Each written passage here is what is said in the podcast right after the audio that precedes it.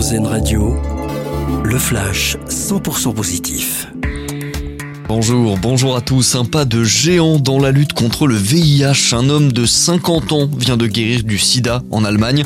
C'est le troisième cas de guérison enregistré dans le monde, une prouesse médicale qui fait suite à une grève de moelle osseuse.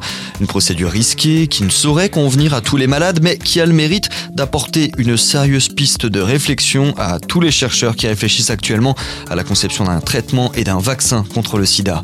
L'ONU prend les rênes sur la protection des mers et des océans depuis hier, la communauté internationale se réunit pour prendre des mesures visant à préserver la biodiversité en haute mer. Deux semaines de négociations qui pourraient aboutir sur la signature d'un traité international sur la haute mer.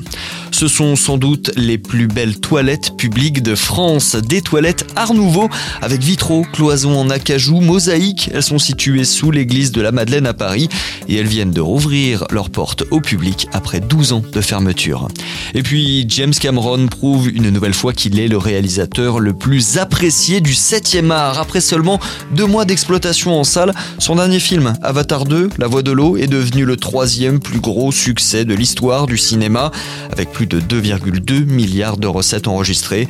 Avec Titanic et le premier opus de la saga Avatar, c'est le troisième film de James Cameron à atteindre le top 5 au box-office mondial. Bonne journée sur RZN Radio. D'entendre le flash 100% positif d'RZN Radio Nous, on choisit le verre à moitié plein.